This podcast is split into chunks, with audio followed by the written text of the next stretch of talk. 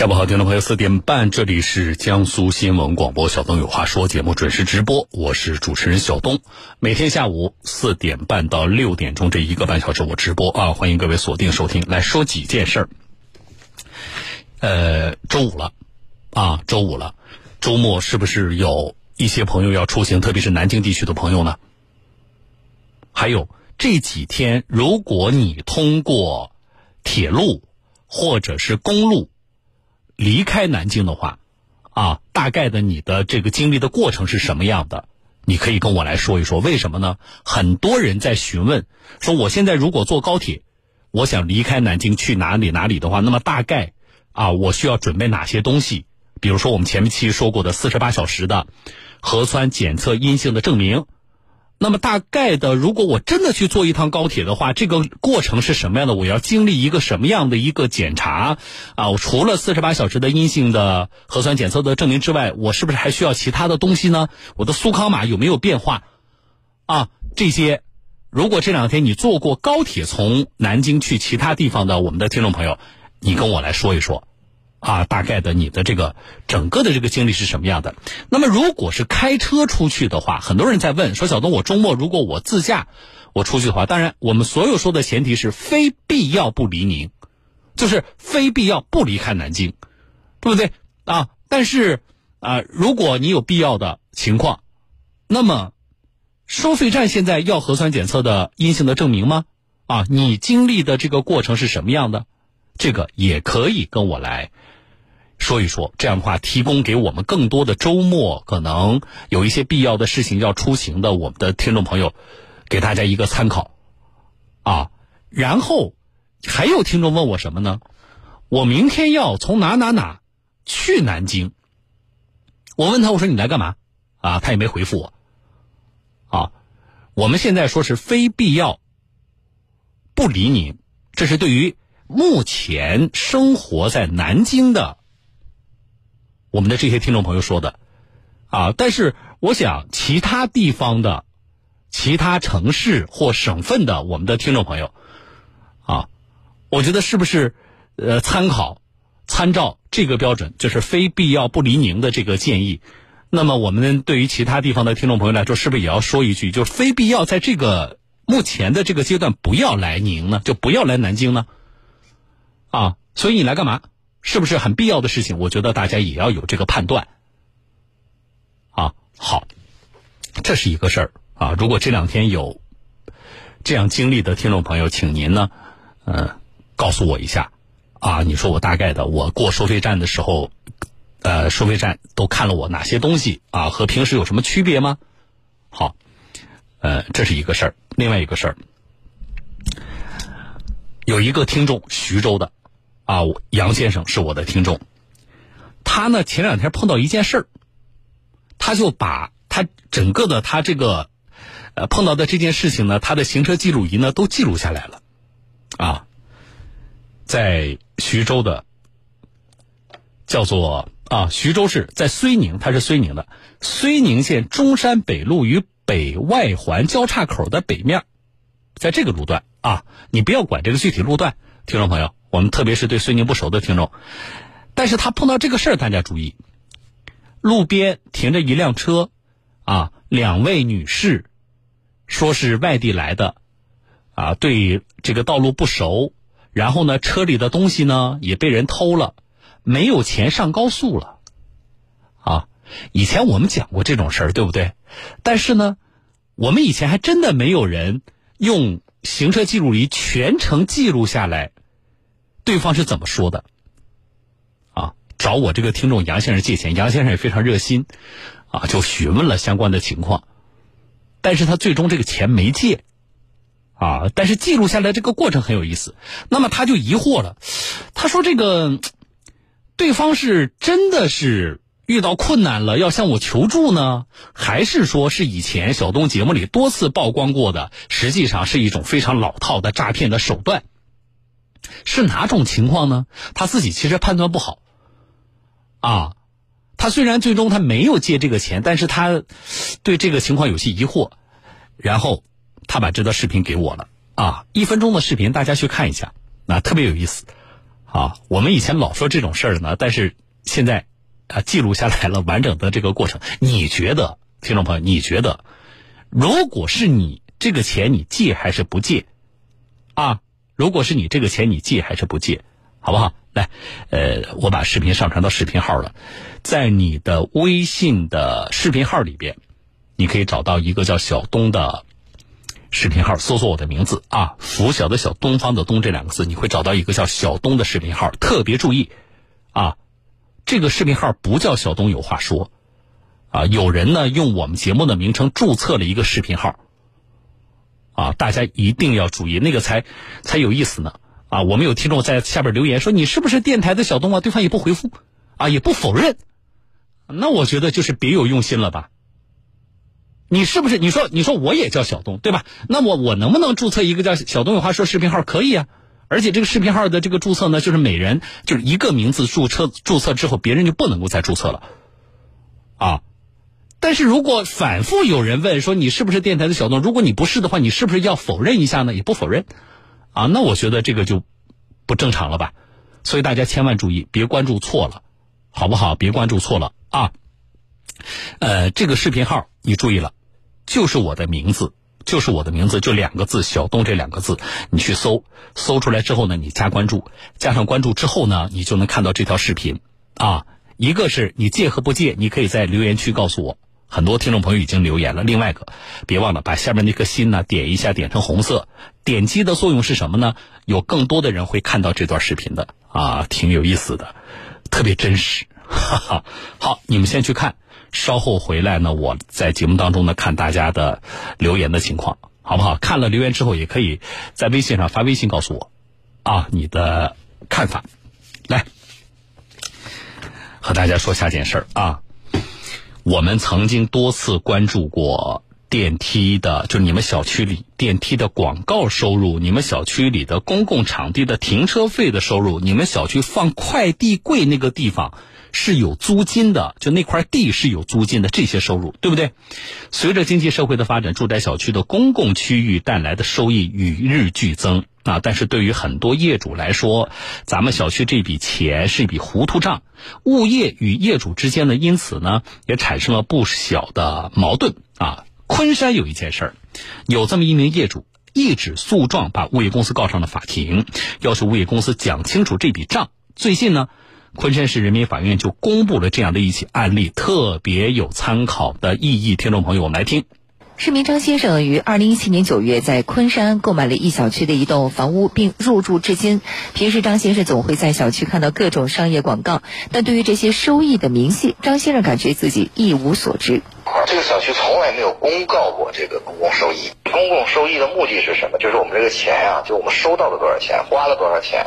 必须是明明白白写在上面，要承担法律责任。民法典规定，建设单位、物业服务企业或者其他管理人等利用业主的共有部分产生的收入，在扣除合理成本之后，属于业主共有。在向物业公司询问无果后，张先生将物业公司告到了昆山市人民法院，要求物业公司公示二零一八年一月至二零二零年五月小区物业服务费用收支账目及明细、公共收益使用情况账目、公共收益账户交易明细等等。昆山市人民法院民一庭法官助理王雅琴：小区业主，我行使一个知情权，我要知道你这个钱收了哪些钱，用到哪里去了，啊，并不是说对于他个人完完全全个人的事情，其实这是一个整体的事情，但是他作为业主，他有权知道。物业公司表示，二零一八年一月至二零二零年五月期间，公司每半年均对公共收益情况进行了公示，但所有相关的财务原始凭证不属于法定公示范围。张先生主张无法律依据。呃，物业公司自己主张 A 四纸的粘贴在公告栏里面的。我们认为，因为涉案小区它是一个比较大型的小区，仅在一两个公布栏里面张贴是没有办法达到一个公示效率的。法官表示，小区共用部分外墙、电梯厅广告收入、快递柜场地租金等这些收益都是小区公共收益。收钱的虽然是物业，但是物业只是代为管理，这些钱的所有权和使用权都归业主所有。物业服务公司应该履行公示义务，且物业公司向法院提供的公示内容没有加盖公章，并无公示效力。嗯，最高人民法院关于审理建筑物区分所有权应用法律若干规定里面也公布了，那么业主其实是对于公有部分这个收益有权要求物业公司进行公布的。那么同时，我们最新颁布的民法典当中，呃，业主有权这个要要求物业公司对其管理这个小区公有部分的收益使用情况进行公布的，也相当于就是呃业主行使一个监督。监督的权利也是一个知情权的体现。最终，法院判决被告物业公司于本判决生效之日起十日内，通过在小区所有公告栏张贴加盖公章内容的形式，公示小区二零一八年一月至二零二零年五月期间共有部分的使用和收益情况。好了啊，业主胜诉了，可以这么来理解，对吗？那么我说特别典型就是这个案例的情况，其实比较这个小区的情况比较普遍的存在，而法院就这个小区情况的判决，包括依据是什么？刚才报道里都说了。那么这个依据和判决同样适用适用于存在类似情况的小区去参照，啊，就是我们的业主，你们可以提出这样的诉求，一物业不配合，你们也可以向。比如说，各区存在的啊，住建部门下边有一个叫物业管理办公室，我们说过，你们可以向主管部门去投诉。如果还不行，主管部门没有查处或者是不作为，也可以像昆山这个业主这样去起诉物业。啊，这笔钱有多少呢？就这笔钱有多少呢？我我们关注过南京一个小区，苏州一个小区，记不记得？当时我们同时关注俩小区，为什么呢？这俩小区呢？啊，一个是南京那个小区。业主跟物业之间就这个事情，啊，闹得很不愉快，啊，然后呢也没有弄清楚这笔账是什么样的。而苏州那个小区，啊，小区名称我记不记不住了，他们已经连续几年给业主分红了，就是到年底了，我们这个小区今年这些广告的收入啊，什么电梯呀，啊，包括停车场的收入，那个快递柜的租金，一共多少钱啊？那么这些钱用掉了，用在。这个，比如说小区的公共设施的维修用掉多少，剩下多少，然后按户还是按人头，啊，怎么把这钱分出去？他们已经连续好几年给小区居民发红包了。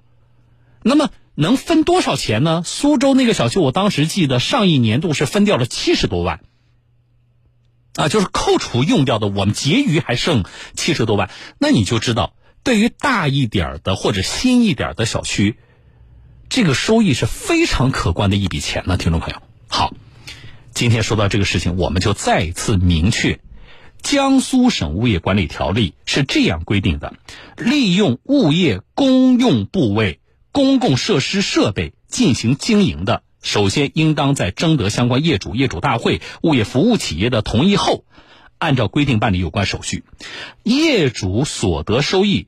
啊，应当主要用于补充专项维修资金，也可以按照业主大会的决定使用。比如说像那个小区的分红啊，可见按照相关规定，小区公共区域的使用资金的支配等，应征得业主同意啊，然后业主大会同意之后，可按照相关规定来实施和执行。而这笔钱，我们再次明确归谁所有，不归物业公司。这笔钱是归。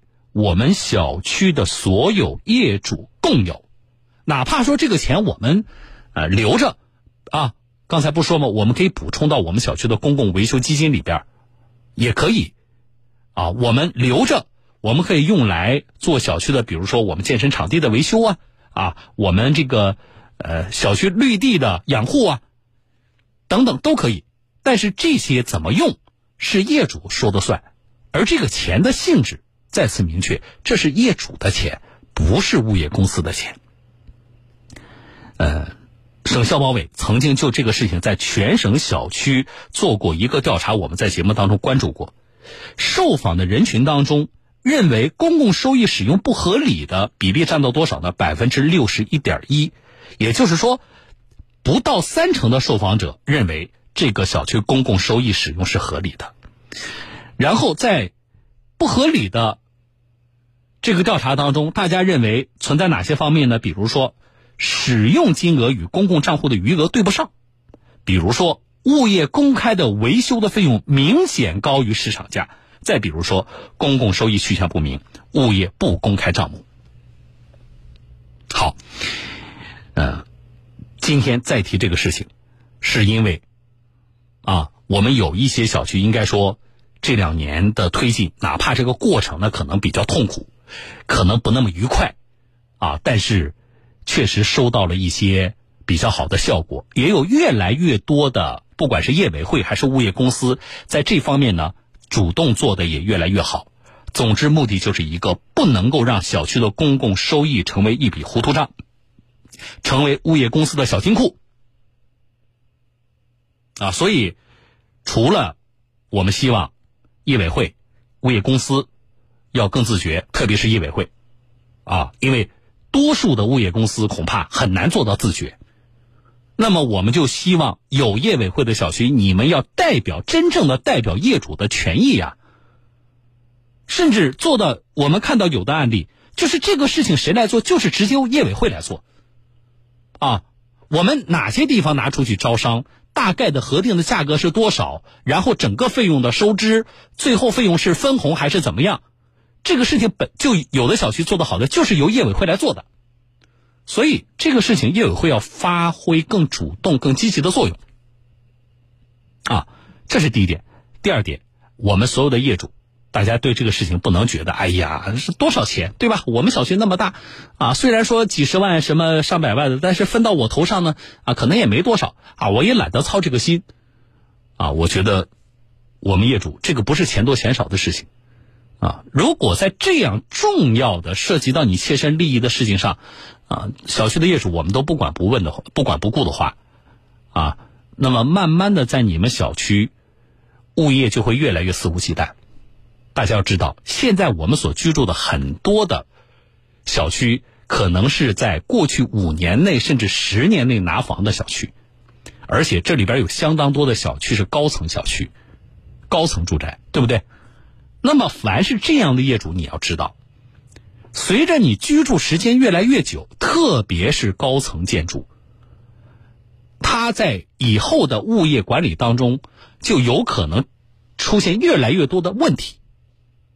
啊，因为，呃，你比如说，我们住到十五年、住到二十年以后，房屋的漏水问题，电梯，这是目前有些小区已经开始出现了，就是电梯的维修甚至更换的问题。啊，这些事情都要钱，都需要钱，这些事情将直接影响到你的居住。那么我们现在小区还有收益的时候。我们不把钱看好，而且我们在这样敏感重要的问题上，如果我们不处理好业主跟物业公司之间的关系，我们不建立一种业主能够有效监督，物业公司在我们这个小区就是啊能够规范的职业，不至于过于肆无忌惮。如果这种状况你不能够很好的建立起来，你说等到我电梯坏了的时候，等到我们房子漏水的时候。啊，我们再去找物业啊，那你广告赚多少钱呢？对不对？你的公共维修基金是是怎么用的呀？那个时候，我们是不是能够很好的去监督、去约束物业公司啊？所以我们希望，就是大家看这件事情，不是看说啊，就算分红，我能分到多少钱？我们希望大家站在我们的。你所居住的小区未来一段时间的发展，一旦出现问题了，有可能是什么样的一个解决的途径？在这个过程当中，业主是否有本应该有的话语权？所以，这笔钱的账目是否公开透明啊？业主是否有监督的权利？我觉得是非常重要的。啊，这个比啊小区里边呃是多个车位少个车位啊哪一个地方的这个绿化怎么弄啊健身场地的大与小啊加个单杠还是加个双杠，比这些问题要重要的多。所以业主们一定要关心这个事情，这是第二点。第三点，我们希望是什么呢？这个事情不能都指望业主啊，每个小区都出个业主去告物业公司。如果是这样的话，那就说明我们在这个领域的这个相关职能部门的管理是失效的。我们解决这个问题不能都靠业主跟物业公司去吵架，啊，吵赢了，这事就解决了；吵不赢，我就把你告到法院。啊，那么我们本该有的管理在哪里？这个事情，不管是刚才我说的江苏省物业管理条例，还是民法典，就这笔钱的归属，就它的性质，啊，已经说的很明确了。在这种情况下。我们的对于物业公司的行为的约束，我们相关的基层职能部门的监管在哪里？我觉得要更有力度。啊，如果我们的行政管理更有效、更有力度，业主去跟物业公司吵架的事情就会更少。我们也不至于啊，有业主一定要把物业公司告到法庭，由法院来宣判才能够明确这个事情。啊，这本来就不是一件有争议的、不知道怎么办的事情。其实规定是非常明确的，你就该公示，不是吗？啊，你就该告诉我们你挣了多少钱，这笔钱花哪里了，剩了多少，剩的钱怎么办？你就应该听我们业主的。好，所以啊，我们第三点，我们要呼吁基层的职能部门用起目前的法律的武器。啊，我都说了民法典，包括咱们省的物业管理条例，这是给我们各职能部门你们的管理是撑腰的啊！有国家的法律，有省里的条例给撑腰，我们希望我们职能部门硬气一点啊！不要面对开发商、面对物业公司的时候，总觉得很暧昧，总觉得我们的职能部门的这个管理极其低效、无力。好了，这事儿说到这啊，然后最后说一个，嗯，南京的一个听众童先生的这个案例啊，这个我稍后再说吧，好不好？这个案例好多的听众朋友呢，嗯。可能会碰到啊，特别是上点年纪的我们的听众朋友，如果在外面找工作的时候，可能会碰到。稍后来说啊，视频号上很多人在留言啊，就是如果你在路上遇到这种情况，有人找你借这个钱，你借还是不借？我觉得这个过程啊特别真实，江湖救急啊！你看那个那位，我觉得称得上大姐了啊，我这个年纪我看起来我觉得都称得上大姐了啊，江湖救急，对吧？那么这个钱呢？你借还是不借？我来看一下听众朋友的留言。好人一生平安告诉我说不借，这明显是骗钱的啊！小姑娘开车睡着了，车上不是两个人吗？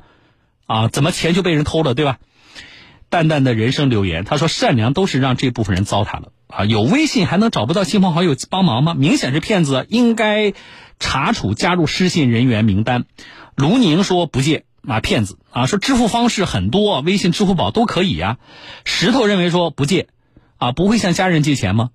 这是借了有去无回的啊！你不会报警吗？有困难找警察呀！新的骗局，小心上当受骗。大家都认为是骗局，但是这个如果是骗局啊，假如对方不是真的有困难，假如对方真的是骗子，这个不算新的骗局。我们这几年来曝光了多少啊？我们还呃有几次集中在江苏的一些路段出现这种情况，我们直接找着辖辖区的交警，还真的抓到人了，是一个团伙作案。对吧？流窜作案啊，开的都是豪车，奔驰、宝马，啊，奥迪的，然后呢，挂的都是假牌子，后备箱好多块车牌，啊，打一枪换一个地方，换一块牌照，啊，呃，彤彤说一看就是骗子，小东已经说过好多次了，当然不借呀，还得帮他们报警，让警察叔叔帮帮他们。啊，呃，扶贫这位朋友他说呢，如果是我呢，肯定不会借。现在基本上都是手机支付了，可以说微信里或者支付宝里都会放些钱，很少有人身上放现金的。既然你打算出远门，怎么不怎么可能不把钱准备充足再出门呢？飘扬的岁月他说我也遇到过，在高速刚入口的地方，一个女的开着宝马拦我的车，第一反应就是骗子，而且呢停在应急车道，遇到困难应该报警啊，我果断拒绝离开，然后打了幺幺。零报警啊！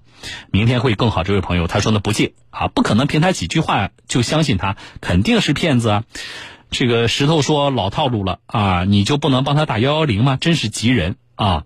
还有这位听众朋友，他说呢，在那个女的不是说吗，在服务区东西被偷了啊，那他说呢，那在服务区就该把后面的事情安排妥当，还用得着上路之后在路上拦车吗？啊，随遇而安留言，他说不是江湖救急，而是江湖骗子。啊，你们怎么看？这位朋友叫福，他说当年我借过的一个上海的牌照，开的是奔驰商务车，说笔记本电脑和钱包被偷了，叫我给他五百块钱加油啊，然后他就给了，是吧？好了，特别真实的记录了，啊，所谓江湖救急的这个过程啊，去视频号上看。然后呢，你可以留言。然后我说了，重点是把下面那颗红心呢，把下面那颗心呢点击一下，点成红色，啊，让更多的人看到。啊，如果真的是骗子，我们就借这个机会曝光，提醒更多的人，好不好？